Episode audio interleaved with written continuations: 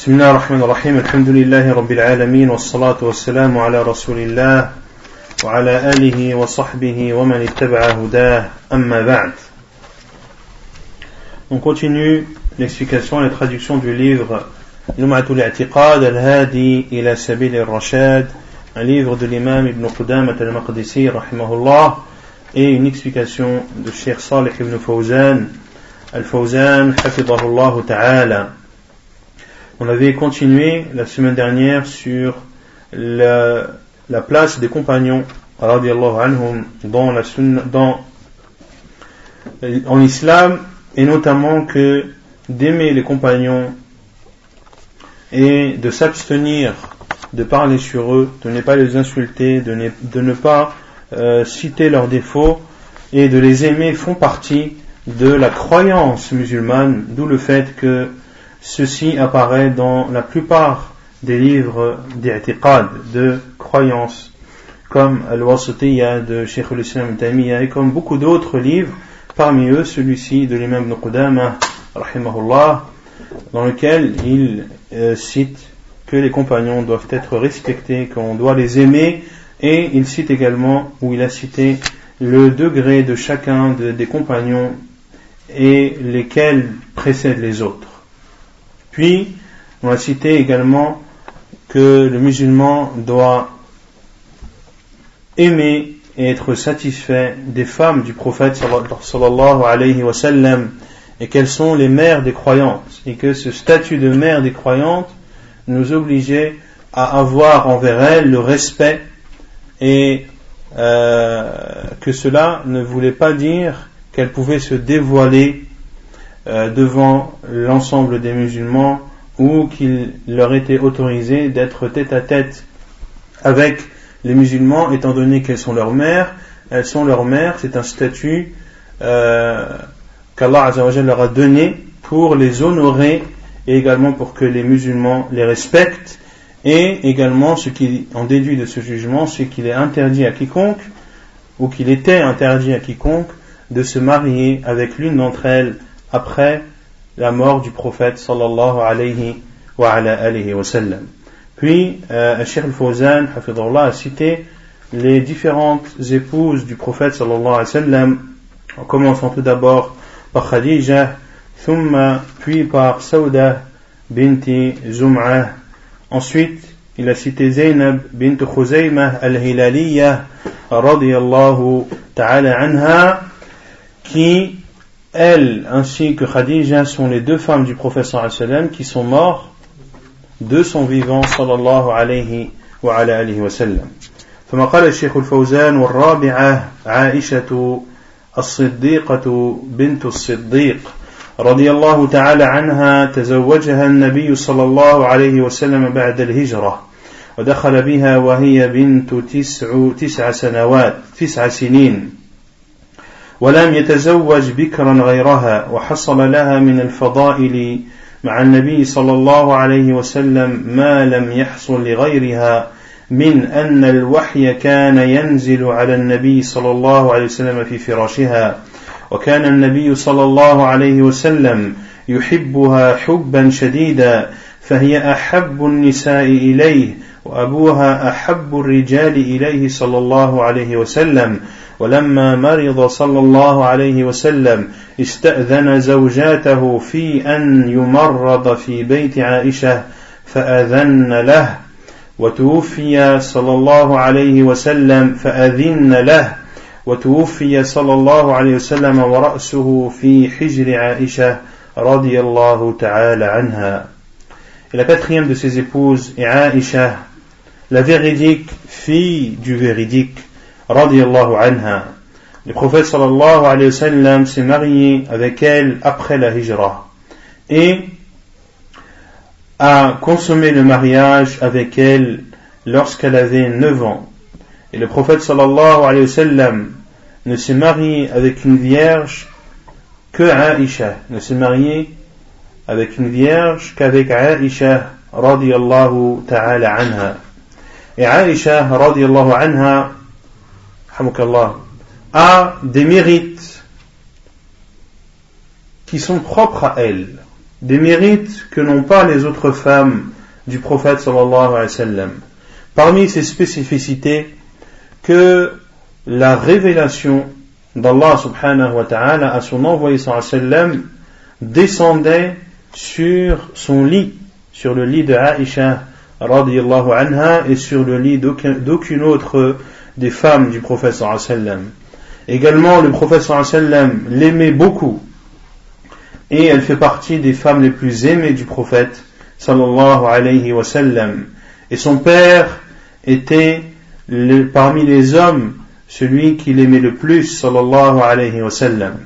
Et lorsque le prophète alayhi wa est tombé malade, la maladie qui a précédé sa mort, il a demandé à ses autres femmes d'être soignées dans la maison de Aisha radiallahu anha et elles ont tous donné leur permission au prophète sallallahu alayhi wa, alayhi wa sallam. Et le prophète sallallahu alayhi wa sallam est mort alors que sa tête était sur le giron de Aisha radiallahu anha. Le giron, on avait déjà vu ce que c'était? Entre eux? Entre eux Entre quoi on avait dit entre le nombril et le genou lorsque la personne est assise. Entre le nombril et le genou lorsque la personne est assise. وروت عن النبي صلى الله عليه وسلم من الأحاديث والأحكام الشرعية من الأحاديث والأحكام الشرعية الشيء الكثير فكانت فقيهة النساء وكانت تعد من المفتين من صحابة رسول الله صلى الله عليه وسلم يرجع إليها الصحابة في الرواية ويرجعون إليها أيضا في الفتوى Et Aïcha radiallahu anha a de nombreux hadiths du prophète sallallahu alayhi wa sallam et également de nombreux jugements juridiques. Et elle faisait partie des faqihat, elle faisait partie des femmes qui étaient juristes au temps du prophète sallallahu alayhi wa sallam et après sa mort bien sûr. Et elle faisait partie de ceux qui pouvaient donner des fatwas parmi les compagnons du prophète sallallahu alayhi wa sallam. Et les compagnons du prophète sallallahu alayhi wa sallam revenaient vers elle pour, euh, dans le cadre des, dans le cadre de riwaya, dans le cadre de, de fait de rapporter les hadiths, et ils revenaient également à elle pour lui poser des questions. واختلف العلماء أيهما أفضل خديجة أو عائشة. والصواب أن لكل واحدة منها فضائل. أن لكل واحدة منهن فضائل. ليست عند الأخرى. وأنهن لا يظهر التف وأنه لا يظهر التفضيل بينهما. لأن لكل واحدة فضائل تعادل فضائل الأخرى. فهذه لها فضل السبق والمناصرة للرسول صلى الله عليه وسلم وأنها أم أولاده.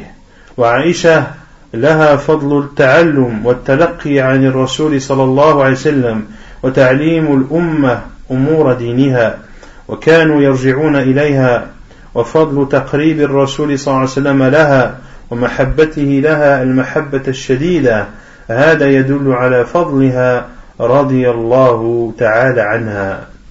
Et les savants ont divergé sur laquelle des deux était la meilleure, Khadija ou bien alors Aisha radiallahu anhun. Et l'avis qui est le plus juste est que chacune d'eux, chacune d'elles a des mérites. Des mérites qui ne sont pas présents chez l'autre et que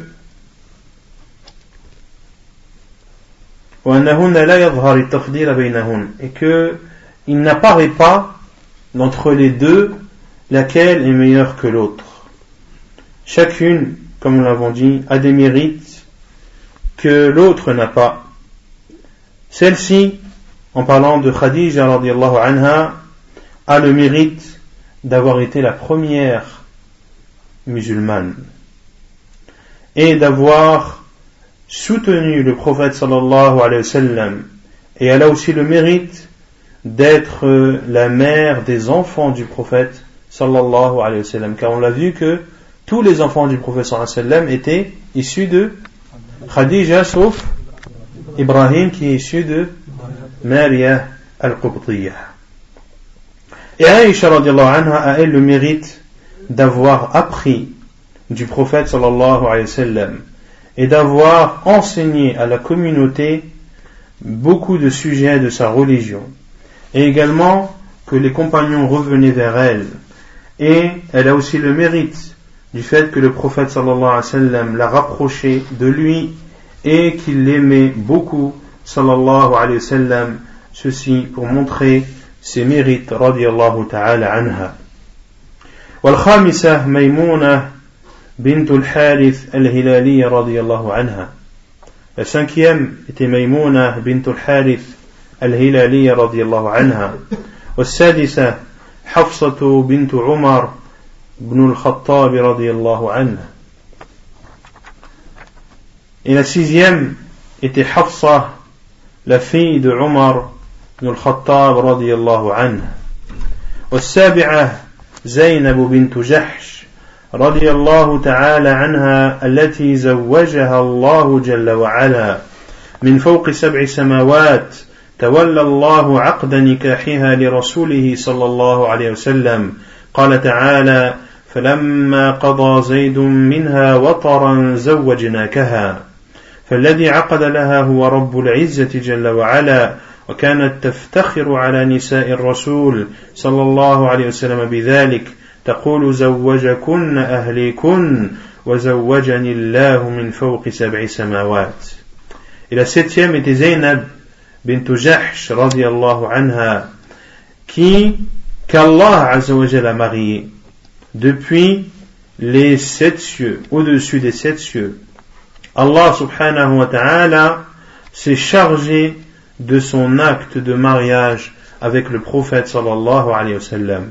Allah Azzawajal a dit dans Surat Al-Ahzab, le verset 37, et lorsque Zayd a cessé toute relation avec elle, nous te la fîmes épouser. Nous te la fîmes épouser.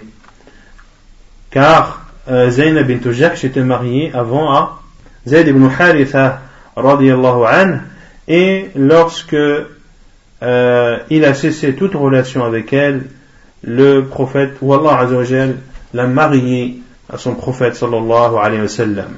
Celui donc qui l'a marié, c'est Allah subhanahu wa ta'ala. Et elles sont vantées auprès des femmes du prophète sallallahu alayhi wa sallam en disant, ce sont vos familles qui vous ont marié.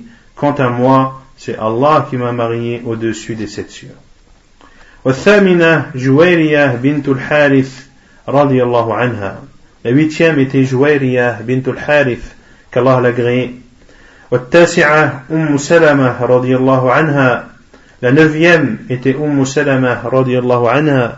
والعاشرة أم حبيبة رملة بنت أبي سفيان ابن الحارث رضي الله عنها. La dixième était أم حبيبة رملة بنت أبي سفيان ابن الحارث رضي الله عنها والحادية عشرة صفية بنت حيي ابن أخطب رضي الله تعالى عنها. Et la onzième était Safiya la fille de Huyay ibn Akhtab رضي الله تعالى عنها. توفي قبله منهن اثنتان وتوفي هو صلى الله عليه وسلم عن تسع منهن. Donc sur ces onze femmes du prophète sallallahu alayhi wa sallam deux sont mortes avant lui et le professeur sallam est décédé en ayant euh, sous sa charge neuf épouses. ثم قال المؤلف رحمه الله المطهرات المبرات من كل سوء les pures celles qui sont exemptes de tout mal en parlant des femmes du professeur sallam car il avait dit auparavant ومن السنة الترضي عن أزواج النبي صلى الله عليه وسلم أمهات المؤمنين المطهرات المبرات من كل سوء al-mutahhiratu al-mubarratu min kulli et fait partie de la sunnah de d'être satisfait des femmes du prophète sallam les mères des croyantes les pures celles qui sont exemptes de tout mal. قال الشيخ الفوزان حفظه الله لأن الله لم يكن ليختار لنبيه صلى الله عليه وسلم إلا أطيب النساء وأفضل النساء. قال تعالى الخبيثات للخبيثين والخبيثون للخبيثات والطيبات للطيبين والطيبون للطيبات. فلم يكن فلم يكن الله ليختار لرسوله صلى الله عليه وسلم من النساء إلا أفضل النساء واختيار الله واختيار الله لهن لرسوله صلى الله عليه وسلم دليل على فضلهن على غيرهن من نساء الأمة. قال الشيخ الفوزان الشيخ الفوزان dit qu'Allah subhanahu wa ta'ala n'a choisi pour son envoyé sallallahu alayhi wa sallam que les meilleures des femmes et les plus pures d'entre elles. Allah azza wa a dit dans Surat An-Nur les mauvaises aux mauvais et les, et les mauvais aux mauvaises, les bonnes aux bons et les bons aux bonnes. Et Allah subhanahu wa ta'ala n'a choisi à son envoyé sallam que les meilleures et les plus pures des femmes. Et ceci prouve leur mérite, le mérite des femmes du prophète sallam par rapport aux autres femmes de cette communauté. ثانيا أفضلهن خديجة بنت خويلد وعائشة الصديقة بنت الصديق قال الشيخ الفوزان اختلف أو اختلف في أفضل أزواج النبي صلى الله عليه وسلم هل هي خديجة أو عائشة على قولين والصحيح التوقف في هذا وأن لكل واحدة من الفضل ما ليس عند الأخرى Et l'imam Ibn Qudam a dit Et les meilleures d'entre elles, c'est-à-dire des femmes du prophète sallam, sont Khadija bint Khuwaylid et Aisha, la véridique, fille du véridique. Et Sheikh al-Fawzan a dit qu'il y a divergence des savants sur laquelle des deux est la meilleure et l'avis le plus juste, et qu'il faut s'abstenir de préférer l'une à l'autre, et que chacune a des mérites qui ne sont pas présents chez l'autre. التي برأها الله في كتابه وعائشة الصديقة بنت الصديق التي برأها الله في كتابه. قال الشيخ الفوزان وذلك في قوله تعالى والطيبون للطيبات أولئك مبرؤون مما يقولون لهم مغفرة ورزق كريم. ومن لم يبرئها فهو كافر لأنه مكذب لله ولرسوله ولإجماع المسلمين. ولما اشتد بها الأمر رضي الله عنها قالت ما كنت أتوقع أن الله سينزل في قرآنا يتلى ولكن كنت أتوقع أن يأتي رؤيا لرسول الله صلى الله عليه وسلم يبرئني الله بها لكن أنزل الله القرآن العظيم الذي يتلى إلى يوم القيامة في فضلها وبراءتها. Aïcha radiallahu anha qu'Allah subhanahu wa ta'ala a innocenté dans son livre. Non. Ceci, lorsqu'Allah azawajal a dit, dans la continuité du verset que l'on a vu précédemment, et les bons aux bonnes, ceux-ci sont innocentés de ce qu'ils ont dit. Ils ont un pardon et une pourvoyance généreuse. Ils sont exemptés de ce qu'ils ont dit. Qui est exempté? Aïcha de ce qu'ont dit ceux qui l'ont accusé d'adultère. Et Hachir al dit Celui qui ne l'innocente pas est mécréant, car il aura traité de mensonge ou de menteur Allah et son envoyé ainsi que l'unanimité des musulmans.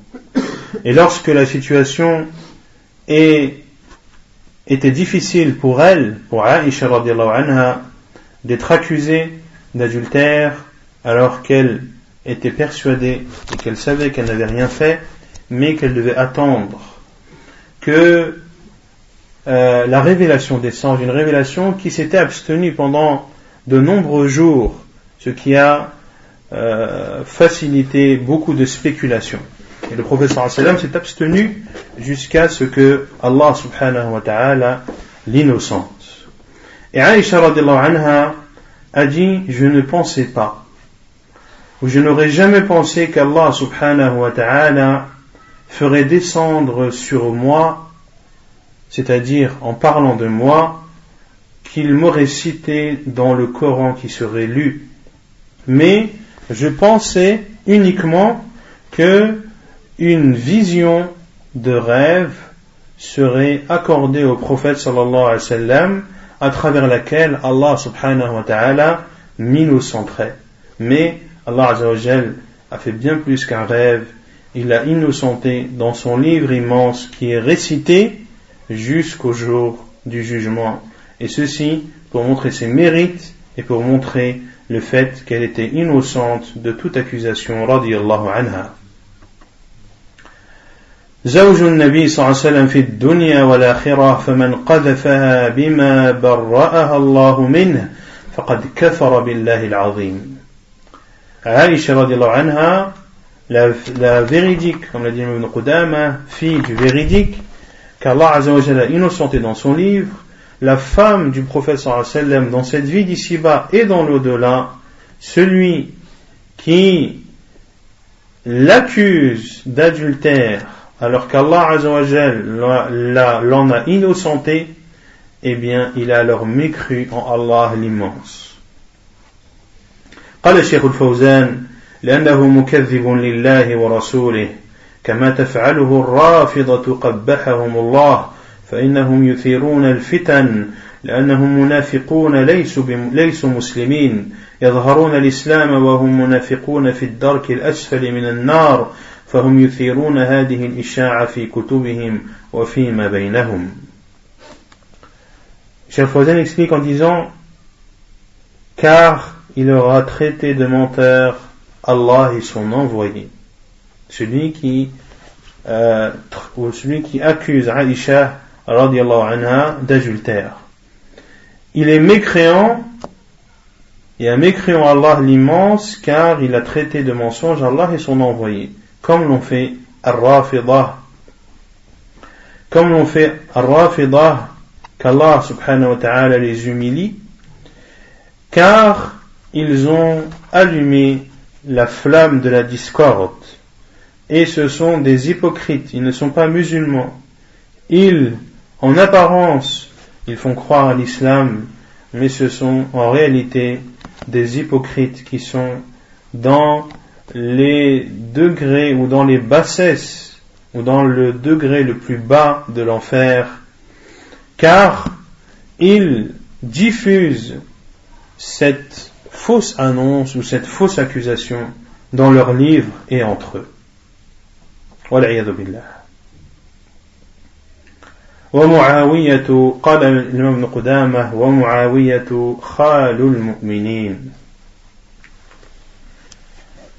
قال الشيخ الفوزان معاوية بن أبي سفيان رضي الله عنه له فضائل منها أنه خال المؤمنين لأن أخته أم حبيبة رملة بنت أبي سفيان بنت أبي سفيان زوج النبي صلى الله عليه وسلم فهي من أمهات المؤمنين وهو أخوها فيكون خالا للمؤمنين في الفضل لا في النسب. ومن فضائله رضي الله عنه أن النبي صلى الله عليه وسلم اتخذه كاتبا للوحي فكان من جملة كتاب الوحي بين يدي رسول الله صلى الله عليه وسلم ولا يختار الله لكتابة الوحي لرسوله إلا, الآم إلا الأمين فهو من كتاب الوحي رضي الله عنه. وقد جاهد مع رسول الله صلى الله عليه وسلم وتولى الإمارة على الشام في عهد عمر بن الخطاب رضي الله عنه. ولما حصلت الفتنة في خلافة علي رضي الله عنه وقتل علي وبويع للحسن بن علي من بعد أبيه ورأى الحسن أن الأمر لا يتم له أن الأمر لا يتم له عند ذلك تنازل لمعاوية عن الخلافة من أجل حقن دماء المسلمين وجمع الكلمة في الإمام قدامة رضي الله عنه رحمه الله رضي الله عنه أدي كمعاوية est l'oncle des croyants l'oncle maternel, maternel. Al-Khal c'est l'oncle maternel. Muawiyah ibn Abi Sufyan a plusieurs mérites. Parmi ces mérites, tout d'abord, c'est l'oncle des croyants, car sa sœur était Umm Habiba Ramla bint Abi Sufyan, qui était la femme du prophète sallallahu alayhi wa, alayhi wa sallam. C'était la femme du wa sallam, donc c'est la mère des croyants. Et donc son frère est le l'oncle des croyants. Et c'est donc l'oncle des croyants dans le mérite et non pas dans le sang, dans les liens de sang. Donc c'est un statut qu'a Muawiyah. Est-ce que ce statut est propre à lui? Est-ce que c'est le seul à avoir euh, Ou est-ce que euh, Umm Habiba est la seule des femmes du prophète à avoir un frère? Non. Beaucoup d'autres ont des frères. Hafsa, radiallahu anha, son frère Abdurrahman, euh, est-ce que eux aussi sont considérés comme les oncles des croyants? Ou est-ce que ceci est une, euh, est une spécificité de Muawiyah? Tous, non. Cheikh Al-Abbad a été questionné sur cette question il a répondu que tous sont euh, également des oncles ou les oncles des croyants anhum ajma'in. Et parmi ces mérites, le mérite de Muawiyah ibn Abi Sufyan, c'est qu'il faisait partie de ceux qui écrivaient la révélation. Il faisait partie de ceux qui écrivaient la révélation devant le prophète sallallahu alayhi wa sallam. Allah ne choisit comme scribe de la révélation qu'une personne digne de confiance. Et il a combattu aux côtés du prophète sallallahu alayhi wa sallam. Et il a également pris le pouvoir où il lui a été donné la gestion et le commandement du Shem, de toute la région du Shem, au temps de Omar ibn Khattab, radiallahu ta'ala anhu, la région du Shem qui était une région immense, à la fois immense, mais aussi stratégique. Et lorsque les discords sont apparus dans le califat de Ali radiallahu anhu, et que Ali a été tué, et que son fils Al-Hassan a pris le commandement par la suite, Al-Hassan a jugé qu'il devait laisser le commandement à Muawiyah radiyallahu ta'ala an afin d'éviter l'écoulement du sang des musulmans et afin de rassembler la parole des musulmans. وهذا ذكره النبي صلى الله عليه وسلم في خبر من المعجزات حين قال صلى الله عليه وسلم في الحسن إن ابني هذا سيد وسيصلح الله به بين طائفتين عظيمتين من المسلمين وهو حديث في البخاري. فكان في تنازله لمعاوية مصالح عظيمة للمسلمين فاجتمعت الكلمة على معاوية وساس معاوية رضي الله عنه الناس بالحكمة والسياسة الشرعية وساسهم بالعدل رضي الله تعالى عنه. أتاه الله العقل والحكمة والرفق بالمسلمين.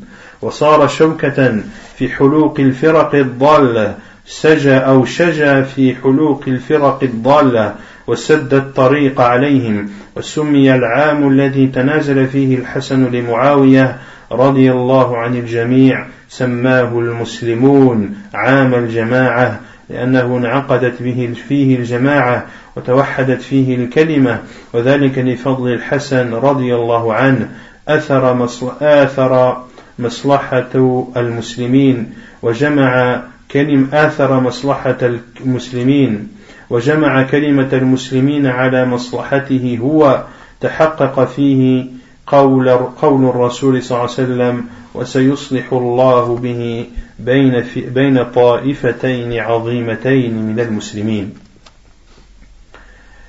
Et cet acte de Al-Hassan d'avoir délaissé le commandement et de le laisser à Muawiyah ceci le prophète sallallahu alayhi wa nous en avait informé auparavant. Et ce hadith du prophète sallallahu alayhi fait partie de ces miracles, car il a annoncé une chose qui allait se produire dans le futur, et cette chose s'est produite comme l'a décrit le prophète sallallahu alayhi wa dans le hadith authentique rapporté par Al-Bukhari dans son sahih, où le prophète sallam a dit sur son petit-fils Al-Hassan que mon fils que mon fils, celui-ci, est un homme et qu'Allah Azzawajal réconciliera par sa cause deux camps immenses parmi les musulmans. Deux camps immenses parmi les musulmans. Et dans le fait que Al-Hassan ait laissé le pouvoir à Muawiyah radiallahu anhuma, ceci a été la cause que les musulmans, ou ceci a apporté que les musulmans se soient réunis autour de Muawiyah. Et Muawiyah radiallahu a gouverné les gens avec sagesse. Il les a gouvernés à travers une politique religieuse. Il les a gouvernés, ces musulmans, avec justice. Et Allah lui a, lui a, lui a accordé la raison, la, sagesse, ainsi que la gentillesse et la douceur envers les musulmans. Et ceci a coupé à court à beaucoup de discorde. Et, et l'année où Al-Hassan anhu a cédé sa place à Muawiyah a été appelée l'année de la de Jama'a l'année de du consensus ou l'année d'union l'année d'union ou l'année du consensus car par le mérite de Hassan la parole des musulmans s'est unifiée et ils se sont regroupés et rejoints قال الإمام ابن قدامة ومعاوية خال المؤمنين وكاتب وحي الله وأحد خلفاء المسلمين. قال الشيخ الفوزان معاوية رضي الله عنه له فضائل. أولا أنه من صحابة الرسول صلى الله عليه وسلم فله فضل الصحبة. وثانيا أنه أخو زوجة النبي صلى الله عليه وسلم أم حبيبة فهو خال المؤمنين. وثالثا أنه جاهد مع رسول الله صلى الله عليه وسلم ورابعا أنه أمره عمر بن الخطاب الخليفة الثاني الخليفة الثاني الخليفة الثاني على إقليم على إقليم عظيم من أقاليم المسلمين وهو الشام وساسه خير سياسة وأحبه الناس حبا عظيما لحسن سياسته رضي الله عنه. وخامسا أنه جمع الله به بين المسلمين ودرأ به الفتنة التي كانت مشتعلة من مقتل عثمان إلى أن تنازل الحسن كانت الفتن مشتعل مشتعلة بين المسلمين سادسا ومن فضائله أنه كاتب الوحي ولم يكن الله ليختار لكتابة الوحي لرسوله إلا الأمين Donc Muawiyah a plusieurs mérites. Le premier est qu'il fait partie des compagnons du prophète sallallahu alayhi wa sallam. Le second est qu'il est le frère de l'épouse du prophète sallallahu alayhi wa sallam, Umm Habiba, c'est donc le l'oncle des croyants. Troisièmement, qu'il a combattu aux côtés du prophète sallallahu alayhi wa sallam. Quatrièmement, que Omar anhu l'a désigné comme gouverneur de la région du Shem, une région qu'il a gouvernée de la meilleure des façons à travers une politique religieuse, car en islam il y a de la politique. Comment gérer un pays et comment le gouverner sans politique? Il y a donc une politique religieuse et l'islam nous a enseigné toutes choses, même la politique. Et le Cheikh l'Islam Taymi a un livre appelé As-Siyasatu Ash-Shar'iyya, la politique religieuse. Et donc, les gens ont beaucoup aimé euh, Muawiyah et ont beaucoup apprécié sa façon de gouverner. Cinquièmement, que par son intermédiaire, Allah subhanahu wa ta'ala a rassemblé les musulmans et a coupé court à une discorde qui a commencé depuis l'assassinat de Uthman radiallahu an jusqu'à ce que Al-Hassan ait laissé sa place à Muawiyah anhum ajma'in. Et sixièmement, parmi ses mérites, est qu'il faisait partie des scribes de la révélation et Allah Azzawajal ne choisit comme, comme personne qui écrit la révélation qu'une personne qui est digne de confiance. ثم قال المؤلف رحمه الله حق ولاة الأمر على رعايتهم ومن السنة السمع والطاعة لأئمة المسلمين وأمراء المؤمنين برهم وفاجرهم Puis l'imam Ibn Qudama, rahimahullah, entame un nouveau chapitre qui est le droit des gouverneurs sur leur Euh, sur leur peuple, le droit des gouverneurs sur leur peuple. نعم نعم على رعاياهم عفوا حق ولاة الأمر على رعاياهم mais le sens c'est le même c'est le droit de, des gouverneurs sur leur peuple car euh, les gouverneurs ont des droits sur les personnes qu'ils gouvernent et les personnes gouvernées ont aussi des droits sur leur gouverneur. Et ici, l'imam de Qudam commence par citer les droits du gouverneur sur, euh, sur son peuple. Parmi la sunna, ou fait partie de la sunna, d'écouter et d'obéir les gouverneurs musulmans et les princes musulmans, qu'ils soient mauvais, qu'ils soient bons ou mauvais qu'il soit pieux ou pervers qu'il soit pieux ou pervers قال الشيخ الفوزان هذا مكمل لما سبق من وجوب الجهاد والحج مع كل إمام من أئمة المسلمين برا كان أو فاجرا. وكذلك السمع والطاعة. قال صلى الله عليه وسلم أوصيكم بتقوى الله والسمع والطاعة وإن تأمر عليكم عبد السمع والطاعة لولاة الأمور. وهذا في القرآن يا أيها الذين آمنوا أطيعوا الله وأطيعوا الرسول وأولي الأمر منكم. والسمع والطاعة لولاة أمور المسلمين مذهب أهل السنة والجماعة وعدم السمع والطاعة لهم مذهب المبتدعة Donc Cheikh Al-Fawzan dit que ceci est une euh, complète ce que l'imam Nuqudama rahimahullah a dit précédemment dans son livre entre autres de l'obligation de combattre et de faire le pèlerinage aux côtés du gouverneur musulman, qu'il soit bon ou mauvais, et également de l'écouter et de lui obéir. Et le prophète sallam a dit, je vous conseille de craindre Allah, je vous conseille de craindre Allah, d'écouter et d'obéir, même si vous êtes gouverné par un esclave.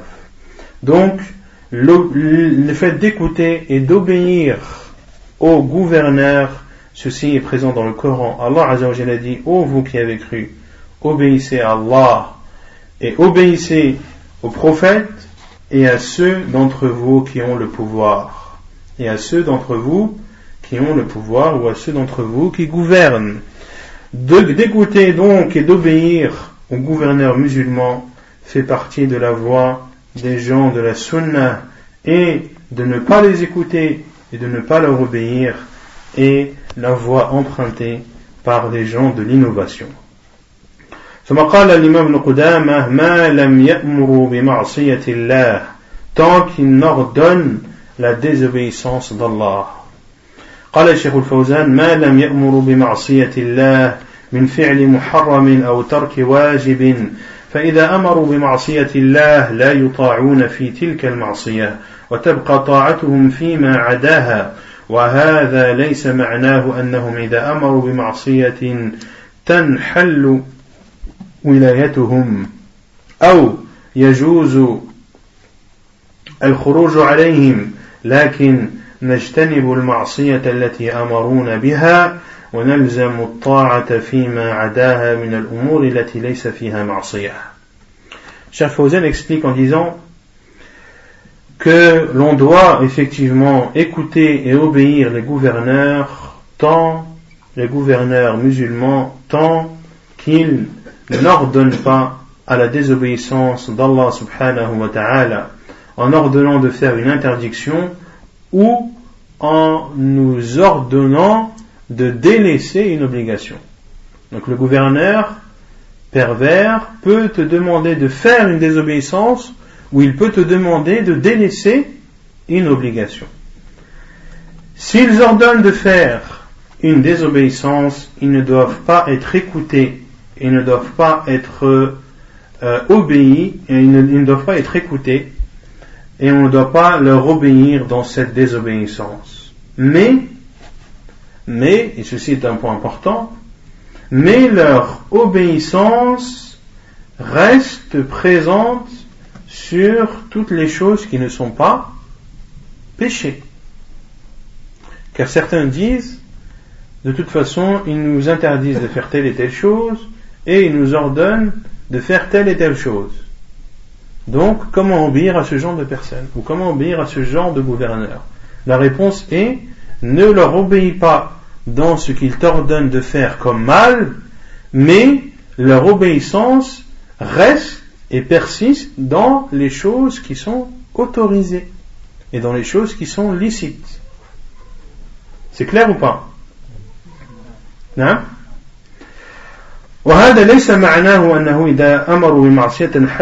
cela ne veut pas dire que lorsqu'ils ordonnent de faire des désobéissances, que leur obéissance leur est ôtée et leur est enlevée. Ou que parce qu'ils ordonnent de faire des désobéissances, il est alors autorisé de se soulever contre nous. Cela est faux. Ils nous ordonnent de faire des désobéissances, nous ne leur obéissons pas, mais leur obéissance reste dans toutes les autres choses qui ne sont pas interdites. فإنه لا طاعة لمخلوق في معصية الخالق قال ابن قدام رحمه الله فإنه لا طاعة لأحد في معصية الله et point d'obéissance à quiconque dans la, dans la désobéissance d'Allah قال الشيخ الفوزان لقوله صلى الله عليه وسلم لا طاعة لمخلوق في معصية الخالق سبحانه وتعالى ولكن ليس معنى ذلك أنه إذا أمروا بمعصية دون الشرك أننا ننخلع أيدينا من طاعتهم بل نتجنب المعصية ونلزم الطاعة L'imam de Qudama, a dit point d'obéissance à quiconque dans la désobéissance d'Allah. Et ceci d'après ou est, puisé de la parole du prophète sallam. Point de point d'obéissance à la créature dans la désobéissance du créateur. C'est un hadith qu'on entend beaucoup. Est-ce qu'il est authentique ou pas? Hein? Parce qu'on l'entend beaucoup est-ce que ça veut dire qu'il est authentique? Hein?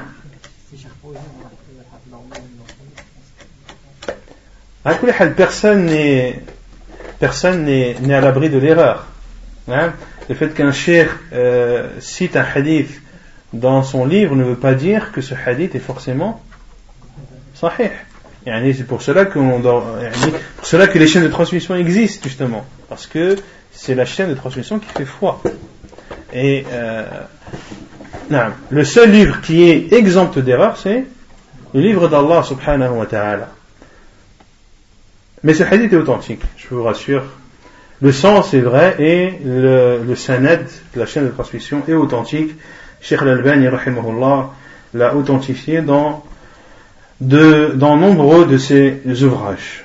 Parmi eux, Mishkat al-Masabih. طيب.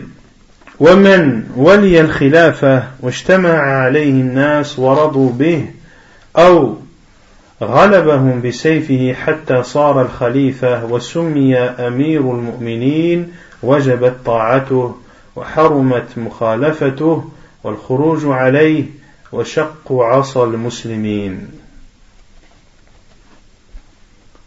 L'imam Qudam rahimahullah a dit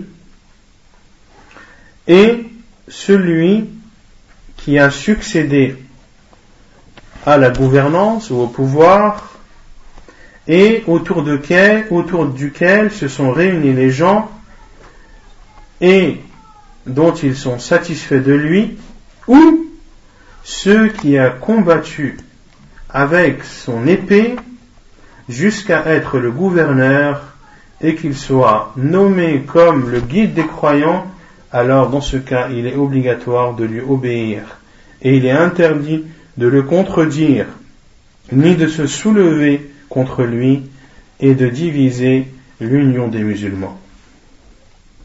قال الشيخ الفوزان الخلافة أو الولاية أو الإمامة في الإسلام تنعقد بأحد ثلاثة أمور الأول اختيار أهل الحل والعقد له كما حصل لأبي بكر رضي الله عنه فإن بيعته تمت بإجماع أهل الحل والعقد. ثانيا إذا عهد ولي الأمر إلى أحد من بعده فإنه يلزم طاعته فإنه يلزم طاعته في ذلك كما عهد أبو بكر إلى عمر. الثالث إذا تغلب على المسلمين بسيفه وأخضعهم لطاعته كما حصل لعبد الملك بن مروان وغيره من ملوك المسلمين الذين يخضعون الناس بالسيف حتى ينقادوا لهم. يلزم المسلمين طاعتهم في ذلك لأجل جمع الكلمة وتجنيب المسلمين سفك الدماء واختلاف الكلمة. بهذه الأمور الثلاثة تنعقد الولاية لولي الأمر. Mon cher Fawzan, dit que la gouvernance le pouvoir ou le fait d'être l'imam et le guide des musulmans, à savoir leur gouverneur, a lieu dans trois cas. A lieu dans l'un des trois cas. Premièrement, le choix des gens que l'on appelle Ahlul Halli wal Aqd. Ahlul Halli wal Aqd, ce sont les représentants des gens, ce sont ceux qui ont euh, un respect chez les gens et ceux dont les gens ont besoin. Les gens ont besoin d'eux. Les gens ont besoin d'eux et les gens les suivent. Ce sont eux, Ahlul Halli wal Aqd. Et ce sont en général des gens de science et des gens de haut rang. Oran, H-A-U-T, pas Oran hein, d'Algérie. Et la preuve, c'est la désignation de Abu Bakr radiallahu anhu. Qui l'a désigné? Est-ce que c'est le prophète ensemble qui l'a désigné? Il a dit après moi ce sera Abu Bakr Non. C'est l'unanimité des gens de Ahlul Halli wal Aqd, autrement dit des compagnons radiallahu anhum, et pas n'importe quel des compagnons, des grands compagnons qui se sont réunis, qui se sont concertés et qui ont à l'unanimité décidé que c'était Abu Bakr qui allait succéder au prophète sallallahu alayhi wa, wa sallam. Donc cela est le premier, premier moyen de désigner un gouverneur en islam. Non. Non. Non, ils sont, ils sont consultés, bien sûr. Non, mais il y a, c'est un mélange, il n'y a pas que des savants. Il y a des savants et des gens qui ont le pouvoir. Par exemple, je sais pas, par exemple, dans un pays musulman, tu vas avoir des régions, par exemple, tu vas avoir des préfets. Donc c'est tous ces gens-là qui se réunissent. Donc c'est des gens qui sont suivis, qui ont des gens derrière eux, c'est des gens qui ont un pouvoir, qui ont, euh, qui ont leur mot à dire, euh, des gens euh, qui, lorsqu'ils disent quelque chose, les gens appliquent ce qu'ils disent. Ce sont tous, tous ceux-là, ces personnes. Ahlul Hali wal Aqd. Comme l'a dit Cheikh Al-Abbad, il dit Hum kibarun nas wa zu'ama'uhum alladina ghayruhum taba'an lahum. Ce sont les grands parmi les gens, ceux qui les représentent et ceux qui sont suivis par autre qu'eux. Ceux qui sont suivis par autre qu'eux. Autrement dit, par le, reste des musulmans ou la, majorité de, de la population. Deuxièmement, le deuxième moyen de désigner un gouverneur, c'est lorsque le prédécesseur désigne son successeur. Lorsque le prédécesseur désigne son successeur, alors il n'y a plus de possibilité. C'est le successeur qui doit euh, être le gouverneur des musulmans et c'est lui et c'est à lui que l'on doit obéissance et écoute. Comme Abu Bakr anhu a désigné Omar al-Khattab Et le troisième moyen, c'est lorsque le gouverneur a combattu avec son épée et a contraint les gens à lui obéir par la force. Autrement dit, quelqu'un qui fait un coup d'État. Est-ce qu'une personne qui fait un coup d'État et après un coup de force se retrouve dans le plus haut degré de l'État, ou aux commandes de l'État, est-ce qu'on doit le combattre ou est-ce qu'au contraire, on doit lui obéir et le considérer comme le gouverneur des musulmans? On doit lui obéir.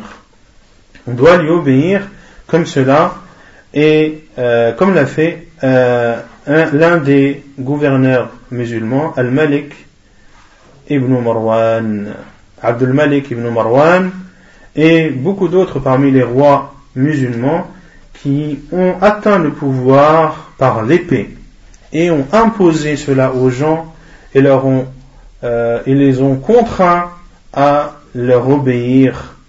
Et les musulmans doivent dans ce cas obéir à ces gouverneurs pour réunir la parole des musulmans et pour éviter que le sang des musulmans ne s'écoule ou ne coule et également de, séparer, de diverger la parole des musulmans.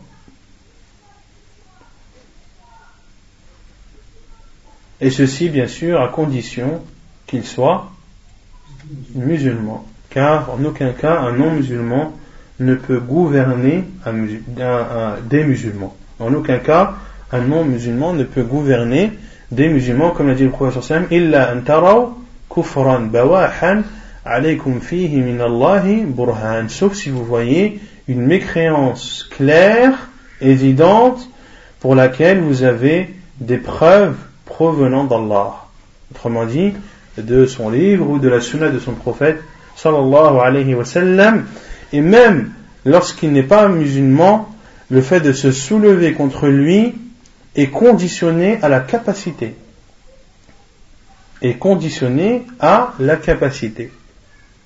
Comme l'a dit, euh, comme l'a dit Sheikh al comment se soulever contre un gouverneur avec des couteaux et des fourchettes et de l'autre côté des chars et des avions de chasse. Donc il faut avoir la capacité militaire ou la, capacité physique à euh, se soulever contre ce gouverneur non musulman, je dis bien non musulman, dont la mécréance ne fait l'ombre d'aucun doute, etc., etc. Il faut aussi la capacité, car sinon, les conséquences néfastes seraient beaucoup plus grandes que le, bénéfice de se soulever contre lui. Car si au final, 90% euh, des musulmans sont tués, qu'est-ce que ce soulèvement aura apporté de bien? Rien du tout, au contraire, il n'aura apporté que mal après mal.